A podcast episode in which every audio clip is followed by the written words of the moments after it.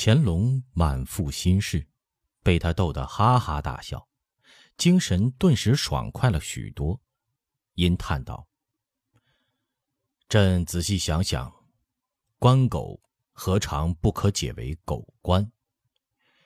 月运而风，楚润而雨，察一叶之落而知秋之将至，审堂下之阴而知日月之行，阴阳之变。”必定要精溃神乱，像昌邑王那样，没来由的满座渗血，还不知道修时应天变，物反长吉为妖。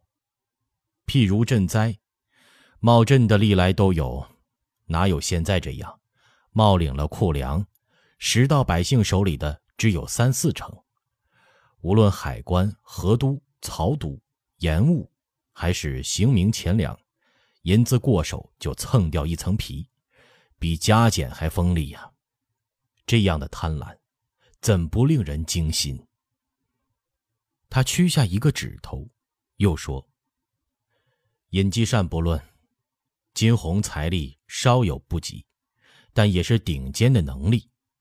就这么一个江南省，烂掉了两百多官员，罢掉了再换新的。”说是地方官需用读书人，不用笔帖是补缺，结果如何呢？他目光扫视三人，赵惠、傅恒只凝神聆听。恰海兰察与他目光相对，受不了乾隆的注视，躬身说：“就奴才听说的，似乎略好些。”乾隆哼了一声：“好些，毫无起色。”今儿认个童年，明儿寻个亲家，就又蝇营狗苟起来，一道刮银子，带着姨娘丫头滚到秦淮河婊子窝里去。尹继善回南京，头一天晚上就捉了三十六个九品以上的官有的还几个官带着妾室包揽妓院，一道的没名没业的淫纵，换妻子的，把妾室女儿送到上官买路求差使的。种种不堪入口的龌龊事都做得出来，这样的卑污下贱，怎不令人心惊？他又屈下一个指头。第二十六章。智己云：明哲劝良将，贤傅恒，孔总理民政。三个人默不言声了。乾隆一审说。过江渡船上，纪云给朕背了一段《陋室铭》，好嘛！如今的官是官不在大，有权则名；职不在长，有银则灵。谈笑有商场，往来皆造丁。无锡县令在他衙门前写了三不要：不要钱，不要官，不要妾。有好事儿的人用小字下了注脚。不要钱，嫌少；不要官儿，嫌小；不要妾，嫌老。贪婪、卑污，异于胡敌。长此以往，即出民变也未可知，更逞论圣极之事。傅恒的心被他沉重的语气压得有些滞闷，舒展了一下，透着气说。李德裕论汉昭帝本纪曾说：“人君之德，莫大于治民。民以照好，则百邪不能避矣。皇上高居九重，心念草来，这就是治民。官狗虽多，但奴才以为，官狗尚未走进地侧，人有时修德不谨，律己无法，也会变成官狗。奴才自身居顶贤之侧，常常以此警惕。”自信不是官狗，刘统勋、纪云、阿贵，无论新晋素旧，也都是良实精白的臣子。就连赐死的讷亲，也不曾敢在机书中央胡作非为的。因此，现在还可说是明主在上，正人相辅，不至于出大乱子的。从百姓一面说，无非吏治钱粮二事。这里有极要紧的一条：皇上自临极以来，不曾有过疵漏，天下无苛政。有了这一条，徐图整顿振作，绝不至于嚷出乱子的。乾隆咀嚼着傅恒的话，目光流移，心中似有所动。朝廷好，百姓安，你说的两头好，中间有弊。这个见识有意味。他顿住了，陷入了思索。已经几次和傅恒纪云阿贵议过，立志败坏要整顿，但其实没多大效用。他登基以来，已经杀掉了两个大学士，一个大将军，处掉了几名封疆大吏。杀刘康时，还专门命百官官刑，可谓煞费了苦心。但过后却依然故我，震慑不大。上下战队金川两战虽然败溃，想起来令人羞愤欲死。但军机处却添进了一个少壮有为的文武全才阿贵，又识出了赵惠、海兰察两员能将。他觉得里边有点什么道理，却一时揣摩不透，因问赵惠：“你们怎么不说话？”赵惠和海兰察只是随朝会觐见过乾隆，这样少的人，秘密咫尺、天威侃侃议事，还是头一遭。自忖身份不能多言，乍听乾隆询问，都是毫无准备。赵惠是个沉稳人，思量着斟酌字句。海兰察已经开口了：“皇上，奴才恐怕说错了。您这问的是国家兴亡大计呀。”乾隆坐得太久，站起身子，徐步踱着，听这话不禁一笑：“哼，你又不是孔子，谁要你句句击珠？”不出疵谬。国家兴亡大计，匹夫有责，何况你是大臣。海兰察觉得坐着说不合体理，也想略活动一下，因起身跪了下去，说：“奴才读书阅历不多，就带兵这一层，不能叫兵闲着。兵营里都是单身汉，闲着他就要想家想女人。”他说着。乾隆、傅恒都已经笑了，乾隆手虚按着，笑着说：“你说下去。说的很是吗？”海兰察受到了鼓励，碰了一下头，接口说：“所以，打仗时的兵好带，练兵苦一点，兵也好带，就怕屯兵，其实是养着没事干，聚赌的、嫖娼的，偷趴东侧墙头。”看女人解手的，砸饭馆子、茶园子的，都出在这种时候。将这个比那个，这些官员不但闲，而且有钱，长官约束又远不及行伍，叫他们不混账，真比登天还难呢。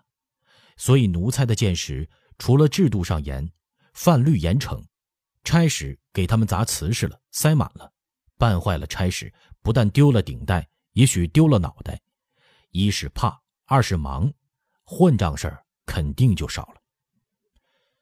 赵惠也就跪了磕头说：“海兰察说的千真万确，如今四川的败兵胡作非为，也有这个缘故。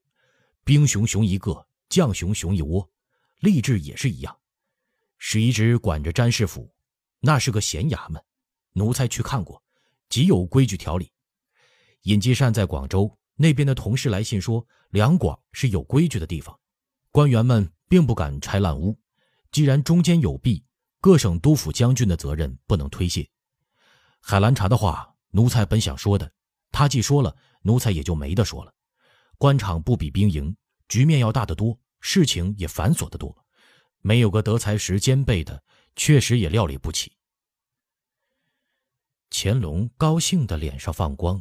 清辉竹扇含笑着说：“嗯，说的都很好，还要加上教化这一条。朕已经告诉尹继善，官员学政、教育、训导要一级一级的按制度考试，列入考功档内。整顿振作。方才傅恒讲的是，无事想太平，就会生出一些官狗样的怪物。大兵一兴。”不但军器尚武之风起来了，各省也都得张忙起来，也就闲不得了。他突然心中灵动，一潭死水，凭资格做官升迁，发现的人才不是庸碌无为之辈，就是坎肩产孝之徒。振作起来，做起事业来，人才也就脱颖而出了。整顿振作，双管齐下，忙起来，管严了，再加上教化，循循善诱，既然两头好，不怕中间有弊。无苛政，老百姓就不上梁山，还怕这些官儿反了不成？傅恒听得神情飞扬，也长跪了下去，说。要不要将主子这些旨意写出诏纸发下去？乾隆的笑容显得有些无可奈何。呵呵，不要明发了，心里明白就是了。你发下去，他们又在这上头揣摩升官经了。揣摩上意的人才，他不想要。凝神一时，乾隆说：“召你们来议金川军事，先说了这么多正事，不要觉得离题了。”其实都是相关相连的，军事上的筹划，傅恒已经想了几年了，和岳钟琪、阿贵反复议了，向朕奏过几次的，扫平金川，确保上下战队安全，入藏道路也就畅通了。这也是个大政务，你们平定不了这地方，朕就要亲征了，所以一定要生擒面腹杀罗奔，一定要荡平。至于整军，肯定要杀人的，但一味诛戮，那只叫整肃军纪，是要整出士气，出斗志。秦之杀在气，古代不乏这样的战例：淝水之战、官渡之战、昆阳之战，上溯到牧野之战，无不是一个道理。他缓缓住了口，良久说：“你们跪安吧。”三个人深深叩下头去，遵旨。晚膳，乾隆仍在都署衙门用，却是傅恒、金鸿、尹继善陪坐进餐。纪云下午接见了江南图书采访司的官员，一同吃饭，又到北书房见刘统勋，安排乾隆贴身护卫的事儿，又说了传递阿贵和各省送来的黄匣子传递事宜。刚说了句：“你的身子骨。”半句公事外的话，刘统勋已下了逐客令。你还是多操心点主子的饮食起居吧，留着精神。主子回銮北京，我专门设席做彻夜长谈。一会儿，我要见聂司衙门的堂官，还要见江南大营提督。刘墉子时时分也要来见的。今晚一夜功夫不够用的。还有一条丑话说到里头。南京这地方风俗不好，防着坏女人勾引主子。我们私议是私议，这上头出病，体尊情面算你扔掉的。纪云素知他的性子，也不见怪，笑着起身说：“临行前三天，老佛爷见我进慈宁宫两次，都是你这个话头。主子娘娘叫了傅恒，大约也是约束弟弟不许沾花惹草。放心吧。”主子虽然倜傥，并不是正德皇帝，我也不当江彬。说的刘统勋也笑了。纪云辞出来，天已经是麻仓上来，踱到前面花厅后墙，却见赵慧过来，便问：“主子用过晚膳了吗？谁在值岗啊？”赵慧说：“这会儿是巴特尔，海兰察已经去渡口了，接两位主去了鸡鸣寺。”主子叫我唤你预备香烛供银和驼轿，这就去毗卢院下宿。我和海兰察送你们到山门外，护卫差事交割给按察使衙门、江南大营、聂司衙门、总督衙门及谷子拱卫还不够吗？您还要刘老爷子再操这份心？纪云笑着说：“这你不懂，天上地下就这么一个主子，哪有一两个衙门统管护卫的理？”我告诉你个信儿，那个在监狱里欺负你的狱头叫什么来着？胡富贵对了，胡富贵。纪云望着一天红霞中渐渐南去的雁行，说不清是个什么神气，缓沉地说：“他为躲你，求人调回建瑞营，兵部调人点名要了他，到金川大营中军当哥什哈，要跟你出兵放马了。”赵慧没言声。听说，你曾对天发誓要杀他。赵慧说：“中堂大人，您，您怎么知道的？”